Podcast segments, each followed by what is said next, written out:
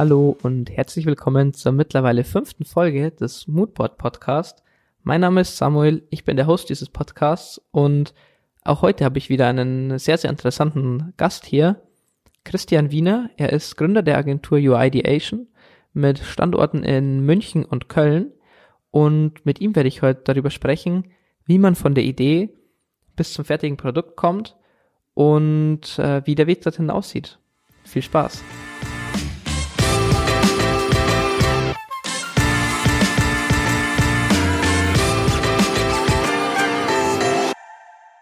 Hallo und herzlich willkommen zu einer neuen Folge des Moodboard Podcast. Heute auch wieder mit einem sehr, sehr spannenden Gast. Und zwar habe ich heute Christian Wiener zu Gast, Founder of ähm, UIdeation. Ähm, und mit ihm werde ich heute über dieses Thema von der Idee zum fertigen Produkt oder zum fertigen Service sprechen. Ähm, herzlich willkommen, Christian. Hey, hallo, freue mich dabei zu sein. Vielen Dank für die Einladung. Sehr, sehr gerne. Also äh, ich habe mich, ich habe mich sehr gefreut, als du, als du zugesagt hast. Ähm, und zwar bin ich ja relativ, äh, ich bin ja relativ spontan auf dich zugekommen, beziehungsweise wir hatten ja vorher noch gar nicht so viel Kontakt. Aber ähm, UIdeation ist mir halt einfach so super oft äh, irgendwie unter, untergekommen oder der Name ist so super oft aufgetaucht. Und äh, dann dachte ich mir, wer, wer steht da eigentlich dahinter? Und ich glaube, du hast auch schon auf den Podcast reagiert und so hat sich das alles irgendwie, irgendwie gefügt. Ja, cool. Das freut mich. Ähm, vielleicht für die, zu, für die Zuhörer, ähm, ihr bei UIdeation seid eine Agentur und ähm, ich habe gesehen oder ich habe ich hab gelesen auf eurer Website, dass einer eurer Leitsprüche in, in Anführungssätzen oder in Anführungsstrichen ist, Create Digital Momentum. Und da wäre es vielleicht mal ganz, äh, ganz spannend zum Einstieg, wenn du da einfach mal erklärst, was da dahinter steckt und was die Ideation eigentlich macht, was ihr seid und ja, wie es dazu kam. Ja, also mh, mm, UIdeation gibt's ja jetzt schon seit äh, acht Jahren, mittlerweile schon. Ähm, ich habe das zusammen gegründet mit dem Andreas Echterhoff. Und äh, wir haben zwei Büros in Köln und in München. Und ähm, seitdem ähm, machen wir UX-Design, UI-Design, äh, beraten und sind eigentlich seit der, seit der Gründung immer mehr in das praktische Beraten äh, reingekommen. Und deswegen auch dieses äh, Great Digital Momentum, da geht's uns, da, das haben wir uns ausgesucht, um ähm, zu zeigen oder um, um, um, um äh, anzudeuten, dass wir eigentlich diese PS auf die Straße bringen. Darum geht's uns. Also wir wollen nicht zu sehr im Theoretischen verweilen. Wir wollen nicht zu viel analysieren, zu viel strategisieren, zu viel ähm, workshopisieren, sondern wir wollen ganz konkret, schnell und effektiv die Business-Idee oder die, die Vision oder das Produkt äh, in den Markt bringen und, äh, und zwar sehr pragmatisch, sehr, sehr schnell, sehr gezielt. Äh, genau, deswegen dieses Digital Momentum. Jetzt geht's los. Also jetzt kommt's jetzt packen wir es an, so in der Art. Ah, okay. Das heißt, es ist zwar, ist dann aber schon ein bisschen auch so ein, so ein Unterschied ähm, im Vergleich zu den klassischen Agenturen, wie man sie sich jetzt vorstellt, die dann irgendwie sagen, wir ähm, übernehmen sage ich mal, operativ Teile für unseren Kunden, sondern so wie ich das jetzt verstanden habe, ist es bei euch eher so, dass ihr sagt, ihr schafft vielleicht eine Atmosphäre und, und ähm, die, die nötigen ähm, die, die, die nötigen Impulse, um eigentlich die eigenen Ressourcen zu aktivieren vom, vom Kunden etc. Oder wie, wie kann, oder wie kann ich mir das vorstellen? Oder seid ihr auch wirklich in der Umsetzung dann ähm, mit drin? Nee, nee, das ist ein, das ist ein sehr guter Punkt.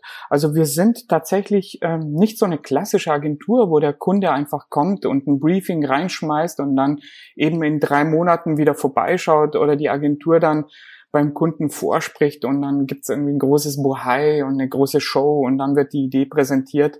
Ähm, wir sind auch nicht die Berater, die ähm, sehr theoretisch und analytisch daran gehen und dann den Kunden alleine lassen bei der Umsetzung, sondern wir sind etwas dazwischen, würde ich sagen, vielleicht nochmal enhanced durch ähm, erfahrene UX-Designer, UI-Designer, Konzepter, ähm, die da hands-on auch mitarbeiten und teilweise setzen wir uns auch beim Kunden rein oder versuchen dann ein Team direkt beim Kunden zu etablieren oder arbeiten sehr, sehr intensiv und direkt mit den Kunden zusammen.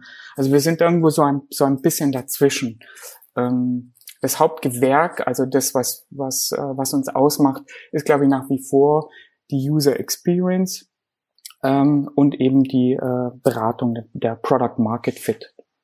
Okay, okay. Das ist ähm, deswegen äh, hatten wir ja oder beziehungsweise deswegen hatte ähm, hatte ich ja dann die Idee zu sagen, ähm, ist ja eigentlich genau dieses Thema, worüber man eigentlich auch sprechen kann und zwar wie kommt man von der ursprünglichen Idee ähm, zu einem fertigen Produkt. Also man, man startet ja immer irgendwie mit einer, wie du schon gesagt hast, mit einer Vision oder vielleicht irgendwie mit einer mit einer Brand und ähm, wie entwickelt sich daraus ein fertiges Produkt oder ein fertiger Service. Das ist ja das, worum es heute gehen soll. Ähm, um, um da mal reinzustarten, äh, was sind denn das in der Regel für, ohne jetzt Namen zu nennen, aber was sind das in der Regel für Kunden? Sind das eigentlich eher immer so kleinere Kunden, wie man sich vorstellt, irgendwie ein Startup, das sagt, okay, ich habe jetzt hier irgendwie eine Idee oder ähm, hier eine Vision, das möchte ich gern machen, ich brauche da eure Unterstützung in der Umsetzung? Oder habt ihr auch größere Unternehmen, die sagen, ähm, wir, wir haben da was im Kopf, wir haben da so ein paar Ideen, aber wir wissen nicht, wie wir es äh, dann irgendwie manifestieren sollen oder in was sich das dann ähm, ja, wirklich manifestieren wird. Mhm. Es ist genauso, wie du sagst. es gibt diese ganze Bandbreite. Also es gibt ähm, äh, große Unternehmen, äh, Versicherungen, Fernsehsender, ähm, auch äh, gut finanzierte Startups sollte man gar nicht meinen, aber die gibt's wirklich, die äh, quasi schon feste Budgets haben und mit Teams von 80 Leuten oder sowas starten. Sowas gibt's auch. Also wo ich sagen würde, das sind schon fest finanzierte ähm, Unternehmen, aber trotzdem Startups im Sinne von, die fangen jetzt erst an, ihr, ihren Service zu entwickeln und äh, ihre Produkte zu äh, optimieren.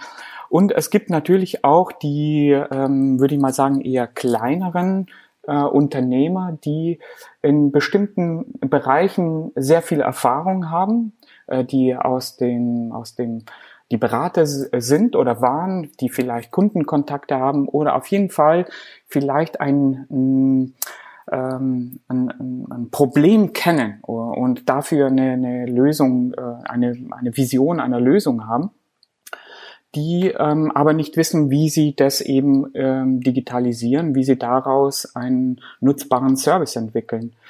Ähm, genau, und zwischen diesen beiden Extremen ähm, organisieren wir uns, entweder mit, ähm, mit größeren Teams, äh, wo wir direkt beim Kunden arbeiten, wie vorhin schon gesagt, oder ähm, indem wir solche Beratungsrunden machen. Also wir, wir, wir, wir coachen, äh, wir geben dann den Foundern immer ein paar Aufgaben, die kommen dann zurück, äh, dann evaluieren wir, gucken, was haben wir gelernt wie geht's weiter? Und so ähm, versuchen wir möglichst die Kosten sehr, sehr niedrig zu halten für mhm. diese Art von Kunden. Okay, alles klar. Das heißt, ihr deckt da quasi oder ihr, ihr habt da so, so ähm, sag ich mal, mit, mit jeder Unternehmensgröße und, und ähm, eigentlich über das ganze Spektrum ähm, zu tun. Äh, genau, wir, wir haben ja gesagt, ähm, man, man, man, oder du hattest ja eben kurz, kurz gesagt, ähm, es fängt meistens bei einer, bei einer Idee an oder bei einer Vision.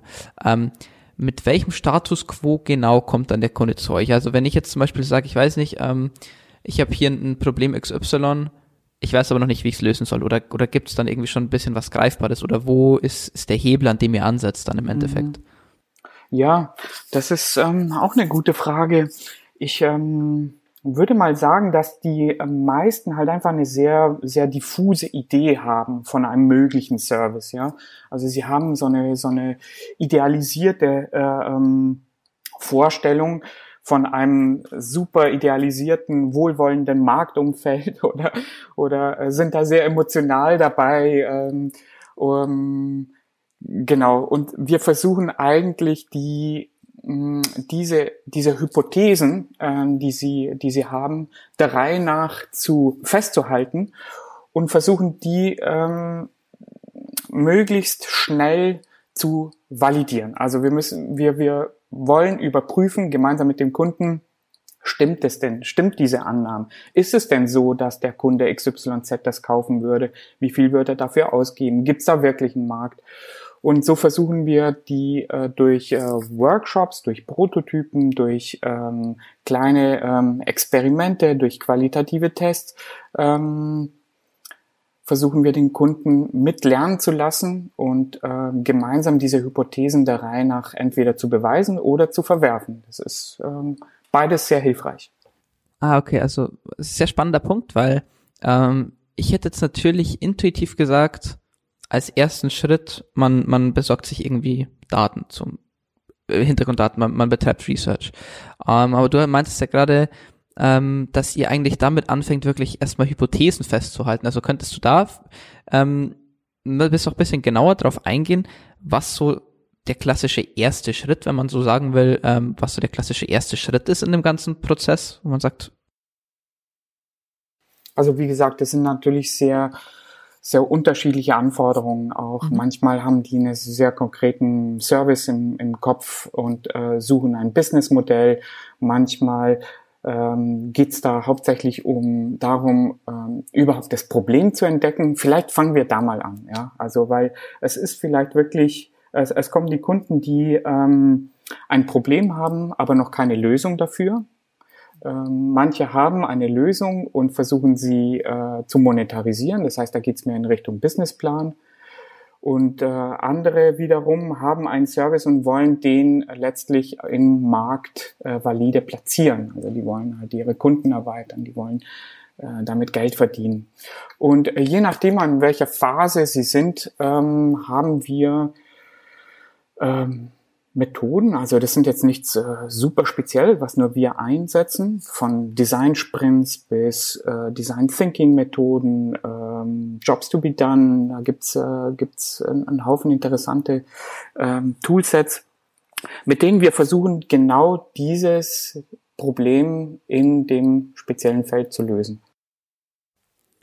Ah, okay, alles klar. Das heißt, ähm, je nachdem auch in, in, in welcher oder, oder auch sagen wir, was der Startpunkt ist und was vielleicht auch das, das Ziel dann ähm, dementsprechend ist.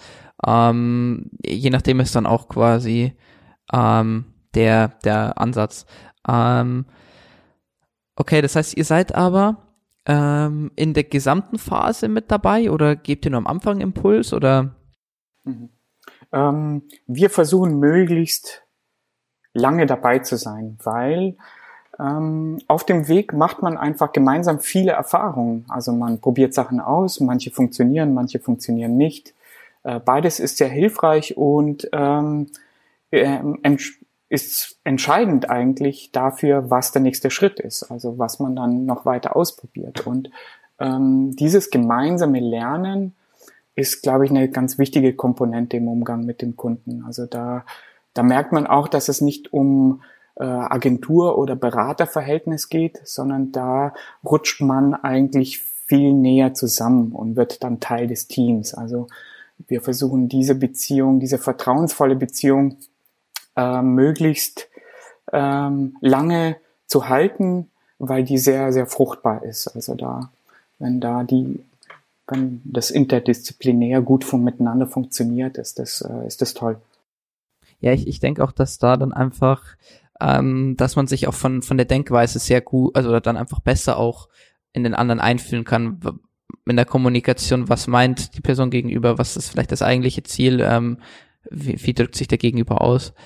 Ähm, was mich natürlich noch interessieren würde, ähm, in, in der ganzen, in der ganzen Thematik oder auch in dem ganzen Prozess, was würdest du sagen, ist der herausforderndste Punkt, wo man sagt, ähm, man, man hat einen Kunden, der kommt mit einer Idee oder der, der möchte irgendwie seinen Service im Markt platzieren und ihr begleitet ihn auf dieser Reise. Ähm, wo würdest du sagen, ist der herausforderndste Punkt für euch oder, oder für den Kunden oder fürs Projekt? Das ist einerseits die ähm, vertrauensvolle Zusammenarbeit, wie ich vorhin schon angedeutet habe, also zu verstehen, dass man gemeinsam äh, lernen muss, ja, dass es nicht äh, einen goldenen Weg gibt, den man jetzt, äh, man kauft sich jetzt eine Agentur und bam, ist man auf dem Markt und alles ist bestens und die Konten laufen voll, sondern es ist ein Prozess, den man ähm, auch mit Fehltritten und auch mit ähm, kleinen Erfolgen ähm, gemeinsam geht. Ja, also da äh, es geht darum um diese um dieses Vertrauen. Und vielleicht das Mindset, dass ähm, dass man nicht einfach alleine als Founder oder als CEO oder CTO ähm, einfach genau weiß, wie das, wie das funktioniert, wie der Service aussehen muss und äh, alle anderen setzen um, sondern dass man da eben äh, viele Versuche unternehmen muss, bis etwa, bis, man etwas ähm, erschaffen hat, was tatsächlich im Markt überhaupt bestehen kann. Und das ist eben ein nicht so kurzer Weg und nicht so äh, easy zu gehen und man kann am besten nur in, mit einem guten Team gehen. Und ähm, ja, das ist, das ist, glaube ich, die, die größte Herausforderung, dass man da quasi aus diesem ähm, ich bin jetzt Gründer und ich habe eine Idee und die setze ich genau um, einfach dann lockerer wird und äh, schaut und testet und überprüft und Prototypen baut und bereit ist, da die Idee anzupassen an den Markt, an die Technologie, an die User und so weiter. Da gibt's ähm, ja viele Faktoren, die da eine große Rolle spielen. Ach, das ist, ähm, finde ich zum einen ein super spannender Punkt, weil ich jetzt natürlich ähm, war jetzt natürlich eher irgendwie auf, ähm, auf sag ich mal, harte, harte Fakten jetzt abgezielt, die Frage, aber ähm, kann ich mir natürlich vorstellen, dass, dass dieser ganze menschliche Faktor und ähm, kannst du mir mal bestätigen oder auch nicht, aber ich kann mir vorstellen, dass das Ganze auch sehr emotionsgeladen ist, wenn man da natürlich jemanden hat, der ähm, vielleicht jetzt, wie du schon gesagt hast, selbst als Gründer oder ähm, weiß ich nicht, als Entwickler eine Idee dasteht und, und ähm, dann kommt ihr und sagt, hey, pass auf, man müsste vielleicht hier und da nochmal was machen und ähm, so wie du dir das vorgestellt hast am Anfang und so wie du deine Idee liebst, so wird sie vielleicht am Markt nicht funktionieren. Mhm. In der Art und Weise. Ja. Ähm, ja, ja, absolut. Das ist äh, hochemotional teilweise. Ähm, und das muss man dann anfangen, so langsam in eine analytischere äh, Herangehensweise zu übersetzen. Ja? Und das passiert meistens nur über Vertrauen, weil letztlich ähm, kann ich vorab gar nicht sagen, ob das im Markt funktioniert oder nicht. Auch äh, wir ähm, und ich, äh, ähm, obwohl, obwohl wir jetzt viel Erfahrung haben, auch wir können nicht einfach so pauschal sagen, das funktioniert und das funktioniert nicht. Auch wir müssen überprüfen, checken, ist dieser ist dieser Dreh, dieses Feature, was, was, was, was triggert da die User, was könnte da funktionieren? Ähm, lösen wir das, das richtige Problem, ja? Oder haben wir, haben wir uns das falsche Problem herausgepickt? Ähm, ähm, bauen wir die, die, die richtigen Sachen? Ähm, ähm, ja, das, das kann man ganz schwer voraussagen. Das ist ein Try and Error auf jeden Fall. Würdest, würdest du dann in dem Kontext äh, sagen, dass das äh, Hinterfragen eigentlich so das Wichtigste im ganzen Prozess ist, wo du sagst, immer wieder alles in Frage stellen eigentlich? Mhm. Also das, das Hinterfragen auf jeden Fall. Ähm, alles zu hinterfragen würde ich sagen, nein, weil man, äh, man lernt ja gemeinsam und äh, es ja. gibt dann ähm, Learnings, auf denen man aufbauen kann. Und ähm, ähm, ja, man, man, aber man, man hinterfragt, ob das tatsächlich stimmt, ob diese Annahme, diese Hypothese ähm, valide ist. Und ähm, ja. Okay, ja, äh, ich, ich äh, habe nämlich auch auf, ähm, ich war natürlich, ähm, vorab äh, habe ich mich natürlich ein bisschen mit euch beschäftigt und auch mit dir und ähm, bin da so ein bisschen auf eurer Website auch rumge, ähm, ähm, rumgesurft, wie man, wie man so schön sagt. Und ich hätte gesehen, dass, dass ihr auch als einen großen Punkt, den ihr für wichtig erachtet bei äh, UIdeation, ähm, dass ein, einer eurer Core Values auch Risiko ist oder Risikobereitschaft. Ähm, welche Rolle welche Rolle spielt Risiko in diesem ganzen, in dieser ganzen Thematik? Ähm, ich bringe eine Idee zu einem fertigen Service, weil eigentlich würde man ja intuitiv sagen, ich möchte für den Kunden das Risiko so gering wie möglich halten. Ähm, ja, vielleicht da zwei Ideen. Das eine ist, ähm, wir sind selber auch Unternehmer und wir, ähm, also nicht nur als Agentur, sondern eben auch als ähm, äh, Innovatoren, als, als, als Founder. Ähm, wir haben unsere eigenen Startups. Wir entwickeln immer wieder entweder äh, weil das Team äh, eine, eine gute Idee hat und äh, das verfolgen möchte oder weil wir eine Notwendigkeit im Markt sehen oder weil wir uns eine Hilfe für unsere tägliche Arbeit sehen ähm, und erhoffen, äh, entwickeln wir eigene Produkte. Das heißt, da äh, gehen wir auch ähm, ins Risiko und versuchen zu lernen, wie passiert das, wie funktioniert das, wie, äh, wie fühlt sich das an, wenn man sein eigenes Geld da investiert und wenn man, ähm, wenn man wirklich auf freier Wiese startet, ja, auf grüner Wiese. Ähm, das heißt, wir versuchen, um, unser Anspruch am Markt direkt, direkt zu lernen, äh, wenden wir auch selbst für uns und für unsere eigenen Ideen an. Manchmal erfolgreich, manchmal nicht. und ähm, genau. Oh, und das andere ist, ähm, die andere äh, Idee ist, dass wir natürlich ähm, dadurch, dass wir ähm, Founder unterstützen wollen und Startups unterstützen wollen und besonders die unterstützen wollen, die in, in unserem Wertesystem gut reinpassen. Das heißt, die ähm, die äh, umweltfreundliche Technologien einsetzen, die ähm, gegen äh, Genderdiskriminierung sind oder was auch immer. Ähm, das sind das sind unsere internen Werte. Die wollen wir natürlich auch unterstützen und gehen dann auch mit ins Risiko, indem wir sagen, okay, wir lassen uns nur am Erfolg beteiligen und äh, unterstützen euch deswegen.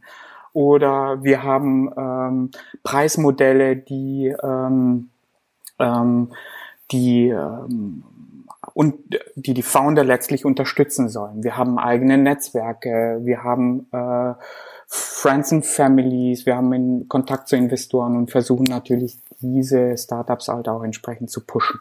Und das, daher kommt es, glaube ich, dass wir da versuchen, selber mit ins Risiko zu gehen und, äh, und unternehmerisch zu denken und dann zu sagen, okay, wir investieren, wir glauben an euch, wir glauben an die Idee, wir glauben an den Service und gehen dadurch mit in die Vorleistungen.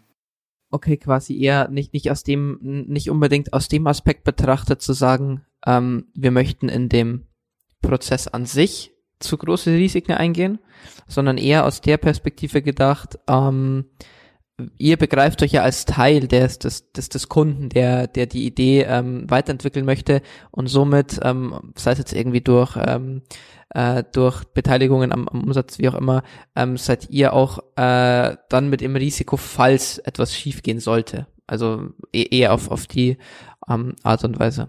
Okay.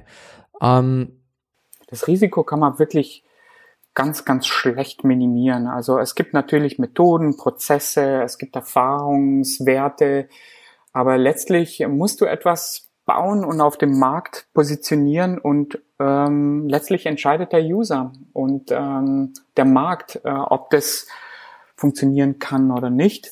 Und je früher man diese, diese, ähm, diese Tests und diese Überprüfungen macht, desto weniger hat man investiert, desto Risiko loser ist es, sagen wir mal, aber in Anführungsstrichen. Also es gibt äh, diese großen Budgets, die es früher mal gab, wo man äh, Hunderttausende von Euro für irgendwelche Services äh, ähm, bereitgestellt hat und dann ewig entwickelt hat und erst dann mit einer riesengroßen Feature Titanic auf den Markt gegangen ist, die gibt's natürlich gar nicht mehr. Also die, ähm, ja.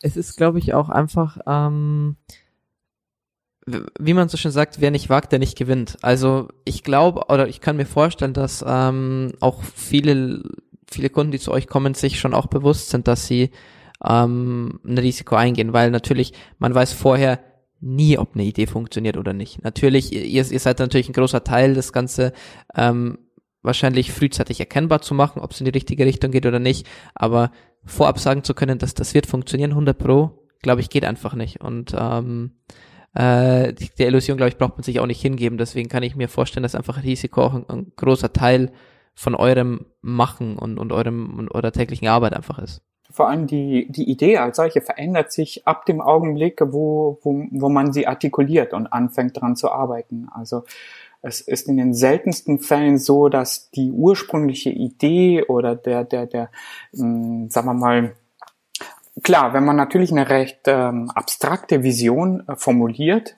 die ähm, als ähm, als Nordstern, würde ich mal sagen, gut funktioniert, wie, keine Ahnung, wir machen den besten äh, Turnschuh für den Langstreckenläufer oder mhm. sowas, dann ähm, kann man da viele Wege finden, dorthin zu kommen. Ja? Und dann kann man sagen, okay, letztlich haben wir es geschafft, es zu ja, okay. äh, erreichen. Aber ähm, meistens, ähm, die meisten Founder sehen halt einfach aufgrund ihrer Erfahrungen, aufgrund ihres Umfelds äh, gewisse Probleme und äh, überlegen sich Lösungen dafür. Und die kann man sehr gut im Kleinen testen, ohne große, ohne großes Investment. Ähm, fake it till you make it. So auf, auf Prototypenebene viel Geld sparen. ist ja auch, ist glaube ich, ein, was ich halt so rausgehört habe, ein sehr, also ist natürlich im äh, in, in, in dem ganzen Design und User Experience Kosmos so wie sowieso oft Thema, dieses, dieses iterative Arbeiten und, und ähm, immer wieder in Feedback-Schleifen zu gehen. Ähm, aber ich glaube, es ist bei euch schon, schon mit eines der, sag ich mal, der Kernelemente, wenn man sagt, ähm, wie komme ich von der Idee zu einem, zu einem Service, einen Schritt zu machen, zu gucken, ging in die richtige Richtung, wieder einen Schritt zu machen. Ähm, dementsprechend ähm, wollte ich noch auf, auf einen anderen Punkt drauf eingehen, und zwar ähm, was ich mich dann gefragt habe, ist, ist ähm, würdest du sagen, es, es ist ähm, besser, früher zu starten und zu sagen, okay, ähm, ich habe eine grobe Idee, let's go. Und ähm, dann sehen wir schon, was dabei rumkommt, indem wir dran arbeiten, uns immer wieder überlegen. Oder ähm, würdest du sagen, hey, es ist vielleicht trotzdem sinnvoll, von vornherein mal das ein oder andere Mal darüber nachzudenken, ähm, ob man ob man da überhaupt anfangen sollte, dran zu arbeiten. Also quasi zu sagen, okay, starte ich lieber früh oder ähm, und gehe dann früher in, in, in, in die Arbeit daran oder sage ich, okay, ich, ich warte vielleicht noch länger und schaue dann äh, und, und hole mir vorher irgendwie Informationen etc., ob das klappt oder nicht. Ich glaube, es macht Sinn, natürlich zunächst mal eine, eine Recherche zu machen, ja, zu gucken, ähm, gibt es da draußen schon irgendwas, äh, was ähnlich ist? Äh, gibt es äh, gibt es dieses Problem? Ist das überhaupt schon artikuliert worden von irgendjemandem? Gibt es dafür mehrere Service-Ideen, ähm, ähm, um dann besser oder leichter entscheiden zu können? Jo, da da will ich mitmachen. Also das heißt, es gibt bereits einen Markt, ja, und ähm, der Markt ist groß genug und ich, ich mal mir da ein, durchaus eine Chance aus, dass ich da mitmischen kann mit meinem Produkt und ähm, fokussiere da auf ein bestimmtes äh, Segment und, und äh, positioniere mich anders als die Wettbewerber. Ne? Da gibt's diesen Markt überhaupt. Ähm, anders verhält es sich, wenn es ähm, diesen Markt als solches und, und den Wettbewerb noch nicht gibt. Ja, da muss man vielleicht mit wesentlich mehr versuchen, äh, herausfinden, ob man da überhaupt einen Markt aufmachen kann oder ein Marktsegment für sich äh, überhaupt etablieren kann. Ähm, es gibt diese Begriffe von Minimum Viable Product, also was ist das minimalste, der minimalste Wert, den man entwickeln kann für den Kunden da draußen, ähm, den man ähm, überhaupt herzeigen kann. Und es gibt aber auch diesen diesen ähm, Begriff Minimum Lovable Product. Das heißt, wenn wenn es, äh, wenn die, wenn der Service von mehreren Wettbewerbern ähm, bereits bedient wird oder angeboten wird, dann geht es darum, ähm, etwas Zusätzliches, etwas Emotionales zu schaffen, äh, um sich zu distanzieren oder um den, ähm, um den Marktplatz für sich zu entscheiden oder dann um einmal eine Einmaligkeit auf dem Markt zu beweisen. Okay, quasi, wo, wo man dann sagt, okay, es ist ähm, geraten vielleicht technische Sachen oder ähm, technische Daten, zum beispielsweise, lass es ein Smartphone sein oder sonst was, in den Hintergrund und man sagt, okay, ähm, man geht dann über die, über emotionale Themen, die, die dann eigentlich, sag ich mal, den USP des Produkts ausmachen, im Endeffekt. Es ist halt einfach besonders, es gibt ja viele Ideen, die deren, deren, äh, also sagen wir mal, sehr viele gute Ideen, deren Umsetzung halt einfach wirklich katastrophal ist, die halt einfach total failen und es gibt schlechte Ideen, die deren Umsetzung halt wirklich grandios ist und man, äh, man erfreut sich da irgendwie dran. Also die müssen ja gar nicht äh, äh, so äh, innovativ und way out und nicht noch nie da gewesen sein, aber die Ausführung, die Exekution ist so äh, perfekt da oder so gut, dass man es dann trotzdem äh, bestehen kann, obwohl es äh, andere im Markt schon gibt und letztlich die gleichen die gleichen Lösungen für äh, ähnliche Probleme anbieten ich, ich glaube, ich, ich, ähm, äh, ja, ich weiß nicht wieso, aber mir schießt da da es ist sofort immer Apple irgendwie durch den Kopf, äh, wo man sagt, okay, es ist, die waren zwar auch irgendwo die ersten, klar, die das gemacht haben, aber natürlich haben die einen, einen Preis, ähm, der im Vergleich zu anderen Herstellern, die eigentlich dasselbe Problem, das keine Ahnung, WhatsApp schreiben und telefonieren wahrscheinlich, was 90 Prozent jeder macht und vielleicht noch surfen. Das lösen auch zehn andere. Aber die Art und Weise, wie es gemacht ist, und wir hatten es in der letzten Folge auch, ähm, da ging es um das, ähm, nee Quatsch, vor zwei Folgen war das, da ging es um das Thema Barrierefreiheit, ähm, wo wir auch gesagt haben, ähm, natürlich gibt es auch bei Samsung da Lösungen und es gibt auch ähm, wahrscheinlich bei, bei ähm, anderen Anbietern Lösungen, aber am besten hat es einfach immer noch Apple gelöst. Es ist am intuitivsten und, und am einfachen zu, einfachsten zu bedienen. Und ähm, ja, das ist ja dann eigentlich genau das, was du, was du eben angesprochen hattest. Mhm. Soweit ich weiß, soweit ich mich entsinnen kann, ich bilde mir ein, ich habe da mal ähm, einen Artikel gelesen darüber, wie Apple testet. Und ähm, es ist unglaublich, wie viele, wie viele Tests die machen, qualitative, quantitative Tests, ähm, bis sie dann tatsächlich zu äh, den qualitativen ähm, Produkten kommen, die sie eigentlich äh, anbieten. Also es ist wirklich unmenschlich teilweise, was die in ihrer UX-Abteilung testen. Ja, man, ähm, man, man merkt es auch am Endprodukt dann. Ähm, dementsprechend, äh, ja, die machen ihre Sache schon gut.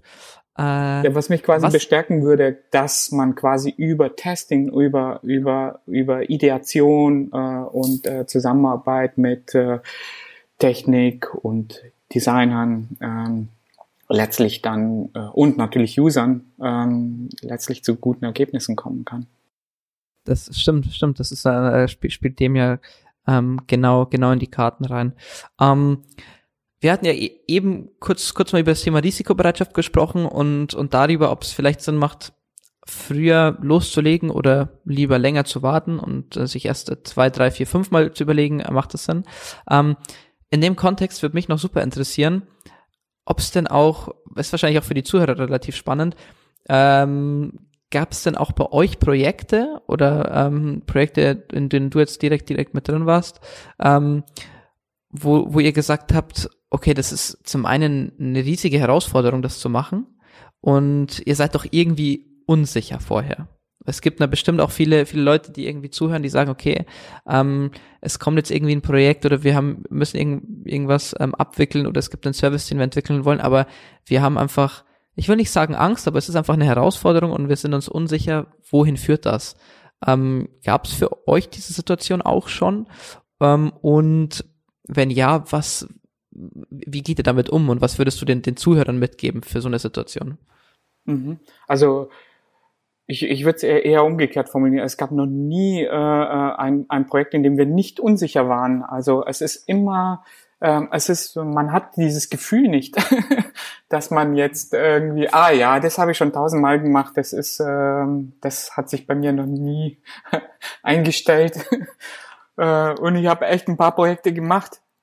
Ähm, jedes Projekt ist neu und für sich einzigartig und ähm, muss auch als solches behandelt werden, glaube ich. Äh, also lieber feiert man dann äh, diese äh, so ein äh, einfach so ein Sprint, ne? so ein, so ein Design-Sprint, wenn man dann tatsächlich etwas geliefert hat und es kommt irgendwas beim End-User an und da ist ein neues Feature und lieber feiert man das und, äh, und äh, erfreut sich irgendwie an, an diesem Erfolg als ähm, ähm, ja, als irgendwie so eine, so eine Sicherheit aufzubauen. Ich glaube, in dem Augenblick, wo, wo man sich zu sicher ist, wo man sagt irgendwie, ah ja, das funktioniert ganz sicher, das, das wird, das ist easy, das ist, äh, ähm, das kriegen wir sofort gestaltet, das ist überhaupt gar kein Problem. Das, ähm, das sind die, ähm, würde ich fast sagen, würde ich eher als überheblich äh, ähm, ähm, abtun. Und ähm, man kann das machen, man kann eine, eine, eine, dreiste Hypothese aufstellen, da kann man auch äh, mutig sein, aber so sicher zu sein, diese, diese Sicherheit, die habe ich nicht. Also vielleicht liegt es auch an mir, ich, ich, ich zweifle da immer gerne, ob das auch tatsächlich so ist, wie es scheint. Ähm, ich würde lieber irgendwie eine Sache testen und ausprobieren, aber das äh, sollte möglichst nicht daran hindern, ähm, tatsächlich gewagte, gewagte Hypothesen aufzustellen. Also das versuchen wir gerade am Anfang, wenn wir, wenn wir einen, Kunden ähm, in den, in den ersten Gesprächen sind, fragen wir ganz gezielt, was, was ist denn das, die härteste, dreisteste Hypothese, die dir, die dir einfallen würde? Was ist die, die krasseste Wette, ne? So. Wir haben so Kunden, die zum Beispiel mehrere Innovationsprojekte gleichzeitig äh, betreuen und die ähm, benennen das auch ganz offen Big Bets. Also das sind Wetten, die man da abschließt. Man, man, man guckt, äh, wie laufen die, wie entwickeln die sich, äh, ähm, performen die gut, sind die von der Babyphase in die, in die nächste Phase gekommen, sind das jetzt schon halbstarke oder ähm, also es wird äh, ja oder man muss sie halt einfach äh, killen. Loslassen. Man muss sie loslassen. ähm, ist, ist, ist der, ist der ähm, äh, angenehme Terminus. Nee, aber ähm, finde ich, finde ich einen großartigen Punkt, weil äh, ich kann mir natürlich vorstellen, dass, ähm, wie du schon gesagt hast, dass, dass es äh, schwierig ist und wahrscheinlich auch zu, zu Fehlern führen kann, wenn man sagt, naja, okay, ich habe jetzt für den Kunden schon mal eine App gemacht, ähm, da hat das und das funktioniert, naja, dann, dann wird es auch für, für den Kunden B funktionieren. Ähm, und ich kann mir vorstellen, dass es auch in, in vielen Agenturen vielleicht auch ein, ein, wertvoller Input ist, weil man natürlich immer wieder an, an für verschiedene Kunden arbeitet und ähm, kann ja sein, man arbeitet für Kunde A, man, man baut irgendwie eine App, äh, die, die sich in, in, in dem und dem ähm, Segment oder Sektor bewegt und dann hat man äh, ein Dreivierteljahr oder eineinhalb Jahre später den Kunden B, in dem man auch de sich in dem und dem Sektor bewegt. Ähm, und ich glaube schon, dass oftmals auch der Ansatz gefahren wird zu sagen, okay, äh, wir haben natürlich irgendwie auch Learnings aus dem vorigen Projekt gezogen. Ähm, aber jetzt, sag ich mal, das, das, das würde ja eigentlich dem Ganzen ein bisschen widersprechen, zu sagen, naja, okay, ich habe jetzt aus dem letzten Projekt so super viel gelernt, ähm, brauche ich mir fürs nächste Projekt nicht mehr so viel Gedanken machen, ähm, weil das hatte beim letzten Mal auch schon funktioniert. Ähm, mhm. also die, diese ähm, ja, es, es gibt natürlich einen Erfahrungswert, den man da macht, ähm, aber man muss es äh, immer auf den, auf die Kundensituation und auf die, auf den Service und auf das, auf das Problem des Kunden nochmal applizieren können. Ähm, ja. Also, also denkt ihr euch quasi, also um es mal ein bisschen kon ganz konkretes auch zu sagen, ähm, Beispiel bei euch, ihr würdet euch sozusagen, in, natürlich man nimmt Erfahrungswerte mit, aber ihr würdet quasi in, in jedem Projekt gleichermaßen nochmal ähm, den Blick über den Tellerrand machen und sagen, okay, wir betrachten das jetzt wirklich nochmal als komplett neues Projekt ähm, und, und ähm, sagen nicht, okay, beim vor zwei Jahren hat damals irgendwie, ähm, weiß ich nicht, der hat irgendwie mit seinem keine Ahnung, seinem Laufschritt das damals so und so gemacht, dann wird das jetzt mit diesem Produkt auch so funktionieren. Mhm. Nee, nee, ich würde es auf jeden Fall als ganz neues Ding betrachten, also ganz neues Projekt, ganz neuen Ansatz. Es, es passiert ja auch, dass, dass äh, sich sowohl der, der Founder oder der Gründer äh, als auch wir in, in eine falsche Richtung gehen. Ja? Es gibt ja ähm, äh, die berühmten äh, Pivots, die, die man manchmal als Startup hinlegen muss. Ähm, ich meine, sehr gute Beispiele dafür gibt's ja gerade jetzt in der Corona-Zeit, wo sich äh, ähm, keine Ahnung, ähm, Firmen, die äh, sonst ganz andere Produkte machen, dann auf einmal auf äh, äh, Masken und Atemgeräte und irgendwas anderes spezialisieren, was vorher überhaupt nicht Teil ihres Offerings war oder ihrer Produktionskette. Ähm, man, man muss das, äh, glaube ich, immer wieder neu betrachten. Selbst in einem Projekt entsteht eben diese Situation, dass man das, an was man lange festgehalten hat und was man versucht hat zu erreichen, sich dann einfach im Markt nicht beweist. weil der Markt sich verändert, weil sich die Technologie verändert, weil sich die Kunden verändern. Ähm, da gibt's viele, viele Gründe. Und dann muss man einfach schauen, in welche Richtung könnte man ähm, trotzdem einen Wert bringen für den Markt oder für den Kunden. Und oftmals ist es dann ganz hilfreich, dann äh, diese, diese Wendung zu machen. Das ist nämlich auch ein Punkt, den, ähm, wo ich dich sowieso noch darauf ansprechen wollte. Und zwar, ähm, ihr werdet ja mit Sicherheit äh, auch schon mal die Situation gehabt haben, dass man irgendwie in der Sackgasse landet oder dass man irgendwie, du hast es vorhin kurz angesprochen, manchmal muss man ein, ähm, ein Projekt auch einfach killen oder eine Idee. Ähm, und wie, also wann erkennt ihr für euch den Punkt zu sagen, okay, jetzt sind wir absolut auf dem Holzweg, wir müssen jetzt wirklich mal ähm, hier einen Cut machen oder irgendwie mal 10, 15 Schritte zurückgehen ähm, und nochmal ganz von vorne anfangen. Ähm, wie merkt man das, dass man, dass man ähm, total in die falsche Richtung geht, dass man vielleicht in der Sackgasse ist? Mhm. Ähm, ein, sagen wir mal, einen spektakulären Fall hatten wir vor einigen Jahren. Da haben wir ähm, gemeinsam mit einem Kundenteam ein Portal für Journalisten entwickelt, äh, entwickeln wollen und hatten da sehr ähm, ausgedehnte Research-Phase, in der wir ganz viele Interviews mit äh, Journalisten geführt haben. Was braucht ihr? Also ähm, Ziel war es für die ähm, das ähm, für die Freelancer-Journalisten, die quasi aus den Redaktionen äh, entlassen wurden und sich ein ähm, ein eigenes Business aufbauen aus, aufbauen wollen für die etwas zu schaffen, was ihnen hilft, ihre eigene Marke zu etablieren und ähm, gut äh, arbeiten können im digitalen Bereich.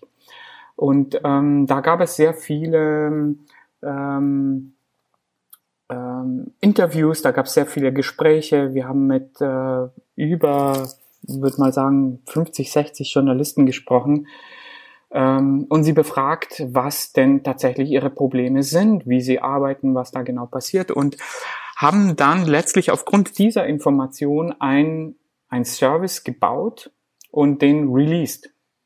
Und ähm, das war alles genau so, wie, wie die es sich gewünscht haben und wie wir es verstanden haben. Und äh, es war tatsächlich so, dass sie es nicht verwendet haben. also das Ding ist da, äh, sie loggen sich ein äh, und sind dann wieder weg. Also das hat einfach nicht funktioniert. Und dann versucht man natürlich zu fragen, woran liegt's, was passiert da. Ähm, man versucht Features anzupassen, man versucht zu feilen. Letztlich ähm, ist man da tatsächlich in einer Sackgasse gelandet. Und dann ähm, hat man das entwickelt und die der, der Service ist da, die Nutzer verwenden es nicht. So, das ist zum Beispiel eine, eine Sackgasse, glaube ich, die, die du meinst. Ne?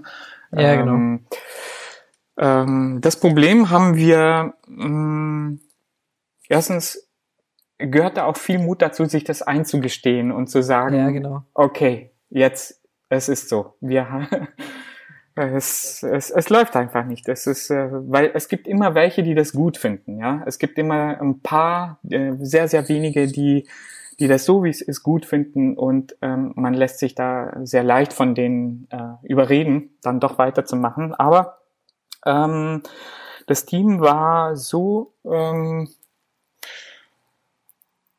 ja, ich würde sagen, so erfahren, ne? dass die sich das ähm, genauestens überlegt haben und geguckt haben, nee, das ähm, funktioniert so nicht. Und ähm, letztlich haben wir es, haben, mussten wir pivoten, das heißt, wir mussten den Service einmal um 180 Grad wenden. Und dabei haben wir geguckt, was tatsächlich, ähm, ähm, was für Features tatsächlich von den meisten Usern verwendet wurden. Ähm, und haben festgestellt, dass so bestimmte Profiling-Features und ähm, Community-Features und Selbstdarstellung-Features und sowas sehr gerne verwendet wurden, mehr als alle anderen, die zur Zusammenarbeit angeregt haben. Und ähm, wir haben dann tatsächlich alle Features, die damit nichts zu tun hatten, radikal wieder herausgebaut und haben eine ganz neue Richtung eingeschlagen und haben das, äh, den Service äh, neu positioniert ähm, und konnten damit einen großen Erfolg erzielen. Also das, ähm, das Tool gibt's immer noch und es basiert eigentlich genau auf dieses ähm, Profilfeature. Ne? Das ist sowas wie ein ähm, Xing oder LinkedIn für äh, Journalisten, aber das geht eben von der Person des Journalisten aus, von der äh, journalistischen Marke aus.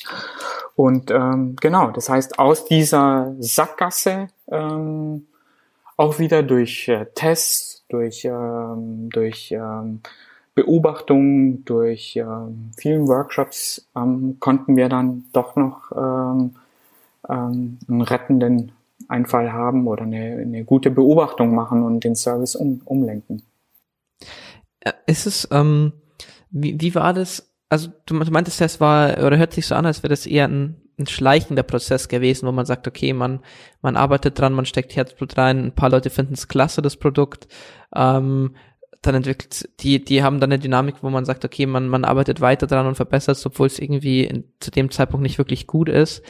Ähm, Gab es einen Zeitpunkt, zu dem euch irgendwie klar geworden ist, ähm, oder, oder dir dann klar geworden ist, nee, das das, das geht in eine falsche Richtung, das, das wird so nicht? Oder ähm, war das auch eher ein Prozess, der, der dadurch zustande kam, dass man immer wieder retrospektiv gesagt hat, okay, wir haben ein neues Feature gemacht, immer noch nicht und beim nächsten Mal immer noch nicht? Oder, oder wie, wie war das? Ähm, wie kam ihr zu der Erkenntnis, okay, Leute, jetzt, jetzt müssen wir mal ein bisschen radikal was, was, was wieder wegbauen von den ganzen Features, die wir, die wir dazu gepackt haben?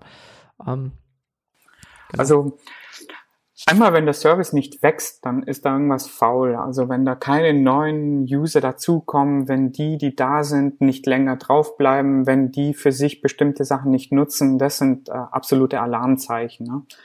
Also auch das ist ein, ein, typischer Job, wo wir manchmal gerufen werden. Da gibt es eben den Service, da gibt's, äh, da gibt's schon Metriken und Analysen und wir müssen gucken, warum wächst denn da nichts? Also wieso, wieso werden es nicht mehr User? Und ähm, da muss man genau hingucken, an welcher Stelle brechen die ab.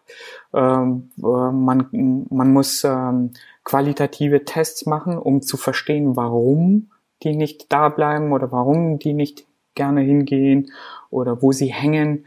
Äh, das lässt sich oftmals durch ähm, durch einfachen also durch äh, Servermetriken und sowas gar nicht äh, ablesen anhand dieser dieser Zahlen.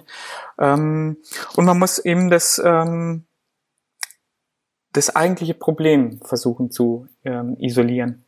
Und ähm, klar, wenn wenn ein Service nicht äh, nicht wächst, wenn da keine neuen User kommen, wenn die, die da sind, den Service nicht empfehlen, ähm, wenn Sie kündigen oder Ihre Mon Monatsabos kündigen, dann ist das, äh, ist natürlich ein absolutes Alarmzeichen. Und kein Investor macht das lange mit, also weil die natürlich äh, daran interessiert sind, ihren Break-Even möglichst schnell zu erreichen, das Investment wieder reinzuholen. Und meistens haben die, auch wenn sie sehr vage sind oder nicht ernst zu nehmen sind, im Businessplan sehr klare Vorgaben, ähm, und, und Zeitspannen vorgegeben, an denen sie was, wie viel, mit wie viel Usern erreichen wollen. Ähm, und das, da bröckelt's eigentlich zuerst oder da fängt's an zu, zu bröckeln. Mhm. Okay, also ähm, würdest du würdest du sagen, okay, das ist ähm, es ist jetzt nicht so, dass, dass man das, dass man das überhaupt nicht merken würde, wenn man in die falsche Richtung geht, ähm, sondern dass man, dass, dass man, wenn man natürlich ein bisschen auch offen dafür ist und mit einer gesunden, mit einer gesunden Skepsis rangeht, ähm, schon auch merkt, okay, es, es ist was faul, ähm, irgendwie, wie du schon gesagt hast, die Nutzerzahlen ähm, stagnieren oder gehen irgendwie zurück, äh, die Leute melden sich ab, etc., ähm, dass man es quasi schon, schon merkt, wenn man, wenn man offen dafür ist, für so, für so einen Input.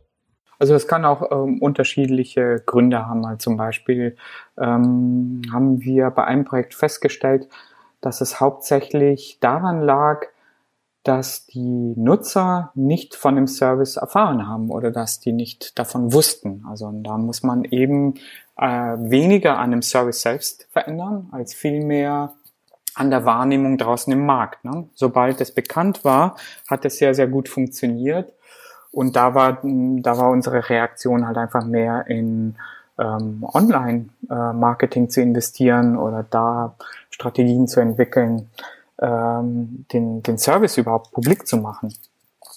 Also muss nicht, muss nicht immer direkt der Service betroffen sein. Okay, das heißt, ähm, es geht tatsächlich auch, auch in dem, was ihr betrachtet, nicht nur um das Produkt selbst, sondern auch um, wo ist es platziert, wie wird es wahrgenommen, etc. Äh, welche welches Thema oder, oder welchen Stellenwert besitzt da ähm, das, das Thema Marke? Also wenn man zum Beispiel Unternehmen hat, das schon ein bisschen größer ist, ich meine, ähm, repräsentiert auch ähm, Core Values, hat vielleicht auch andere Services. Bezieht ihr das auch mit ein? Die Marke, andere Services, die schon angeboten werden vom selben Unternehmen? Ähm? Ja.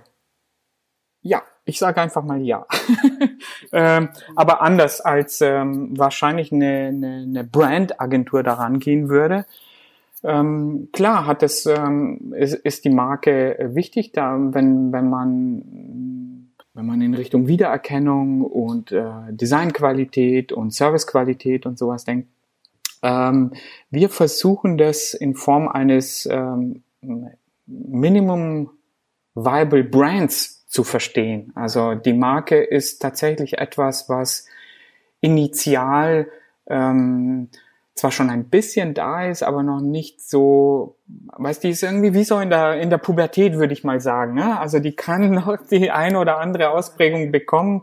Und auch das ist ein Teil, den man lernen muss, ja, also den man testen und erfahren muss. Deswegen würde ich sagen, ähm, auch die, äh, die Marke selbst ist noch formbar. Da, da, da lässt sich noch ähm, dran, oder da muss man sogar ähm, äh, daran fallen, weil das letztlich auch ein Instrument ist, um den Platz im Markt oder auf dem Marktplatz äh, präzise auszuloten, ja, und ähm, zu charakterisieren. Und auch das ist etwas, an dem wir arbeiten, aber auch, auch hier versuchen wir über äh, Validierung, also das heißt über Try and Error, über Probieren, über Feedbacks, ähm, äh, etwas zu kreieren und nicht sagen, nicht so absolutistisch rangehen und sagen, das ist jetzt die Marke und das muss diese Schrift haben und diese Farben und das ähm, ja, da spielt eben die gesamte User Experience mit eine Rolle und es ist da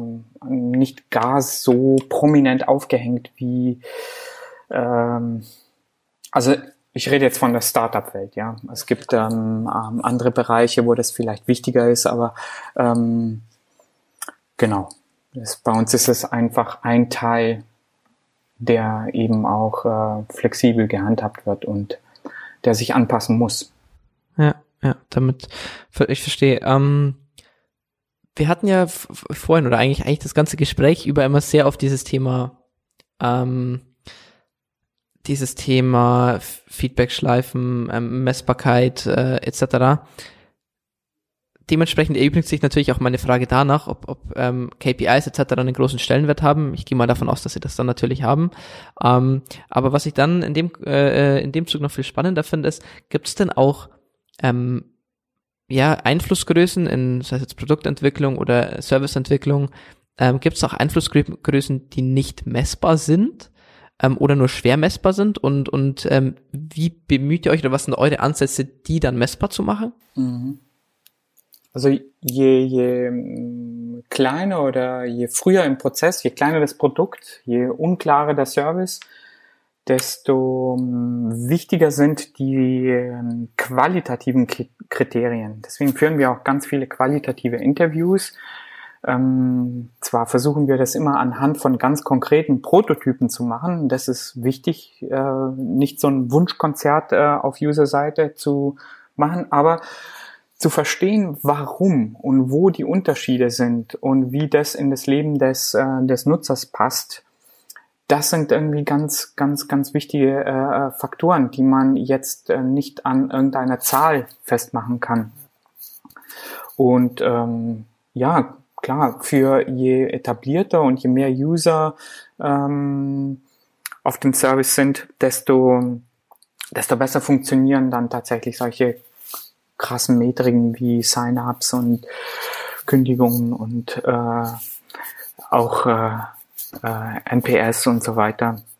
Ähm, aber gerade am Anfang, um zu verstehen, ähm, wo was, was des Wertesystems des, äh, des Users ist, äh, kommen wir um diese intensiven, äh, qualitativen Gespräche ähm, nicht umher. Also das ist, würde ich irgendwie als äh, absolut ähm, zwingend sehen. Ja, ja, ja.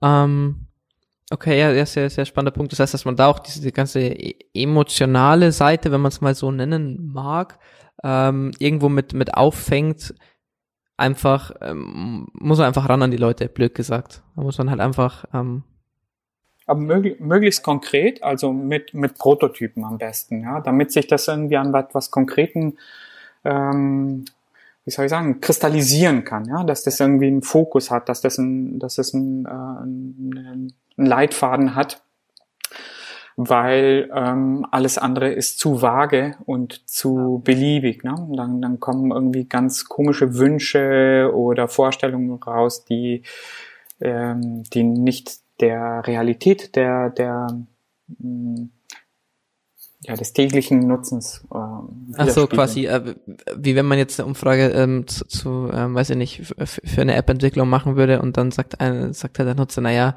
sagt Nutzer, ah, ich hätte aber gern irgendwie die Info als Zeitschrift, so blöd, blöd gesagt jetzt, aber hat, ähm, hat, hat damit nichts zu tun, aber okay, jetzt heißt man, man muss quasi diesen, äh, fand ich eine ganz gute Analogie, irgendwie diesen Punkt geben, an dem sich ähm, Verbesserungsvorschläge und Eindrücke dann ankristallisieren können vom, äh, vom Nutzer.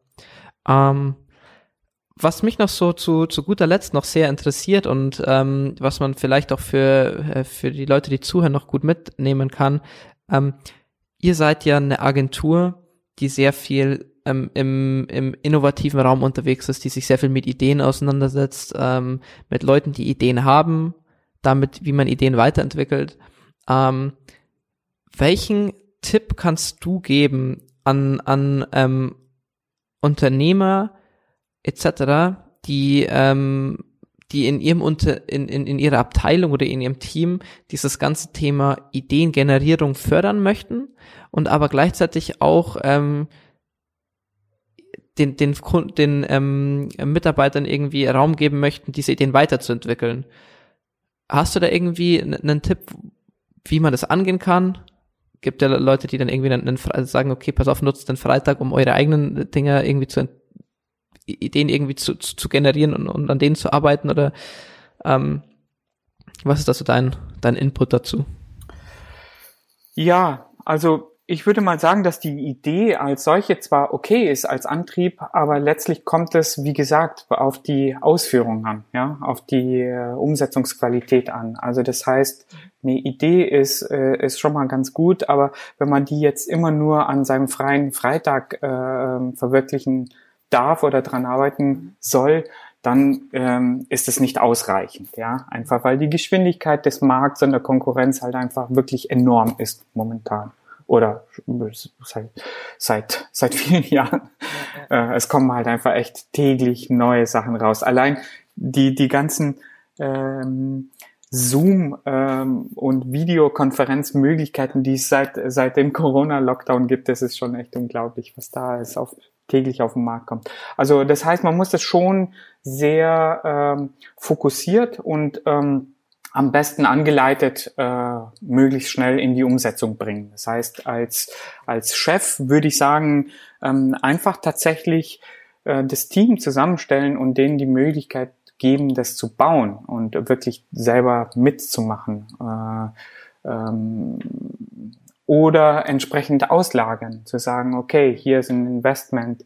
Ähm, wir haben festgestellt, es ist wirklich wahnsinnig schwer zwischen den ähm, im täglichen Doing so etwas aufzubauen. Und ähm, die, ähm, der Andy, mein äh, Co-Founder, ähm, hat in Köln ähm, eben deshalb als so eine Art äh, Space for Transformation ähm, entwickelt, äh, einen Raum, in dem man ähm, sehr schnell praktisch werden kann, also sehr schnell ähm, Sachen umsetzen kann, lernt, wie man Sachen umsetzen kann, lernt, wie man diese Sachen äh, innerhalb der Firma ähm, aufbauen kann und ähm, durchsetzen kann und wie man da eben Innovation betreiben kann und muss, damit es äh, auch tatsächlich äh, ankommt. Und es sind ähm, das sind letztlich ein paar so Workshops, Schulungen, Möglichkeiten, die ähm, Teams zu unterstützen, so etwas zu machen. Und ähm, ja, wir versuchen das auf diese Art und Weise in, in Form von ähm, ja, Change Management hört sich jetzt sehr hochtrabend an, aber letztlich ist es einfach ein, äh, ein Mindset, den man äh, entwickeln muss und ähm, ähm, ja und einfach aus, ausleben kann und ausleben darf. Ja. Heißt, ähm, es ist ähm, zusammengefasst, es reicht nicht einfach mal zu sagen, hey, ähm, nimm dir mal, nimm dir mal einen Freitag und, und äh, hier entwickel mal deine Idee weiter, sondern ähm, hopp oder top quasi. Ja. Wenn schon, denn schon. Ja, ja, ja. ja. Mhm. Also ganz große Firmen fangen immer mehr an, ähm, solche, wie vorhin schon äh, erzählt oder angedeutet, Big Bats, Big Bad Teams zu machen. Ähm, das ist ein Team, da gibt's äh, einen Product Owner, da gibt's einen äh, UXer, da gibt's einen Techniker und die kriegen einfach die Chance, eine Idee mal schnell umzusetzen. Äh, bedient man sich für dieser Design Sprints äh, ist, äh, ist eine Methode, um schnell PS auf die Straße zu kriegen. Ähm, Jobs to be done, da gibt's ein paar Methoden, die man gut anwenden kann, ähm, um diese Ideen auszuloten, zu probieren, aber indem man sie halt einfach umsetzt. Und dann kann man anhand dieser Erfahrungen dann letztlich entscheiden, ob man da weitermachen möchte oder nicht. Ja, ähm, top. Also finde ich, finde ich ein, ein, traumhaftes Schlusswort. Also ähm, wirklich, äh, wirklich sehr gut. Vielen, vielen Dank für, äh, für deine Zeit und für den ähm, wertvollen Input, den du da gelassen hast. Also wirklich sehr vielen Dank. Ähm, genau, also habe mich sehr gefreut, äh, Christian, dass du, dass du bei uns zu Gast warst. Und ähm, ja, in dem Sinne, äh, vielen Dank fürs Reinhören und äh, wir hören uns in der nächsten Folge. Ja, Vielen Dank für die Einladung. Hat großen Spaß gemacht. Ciao. Ciao, ciao.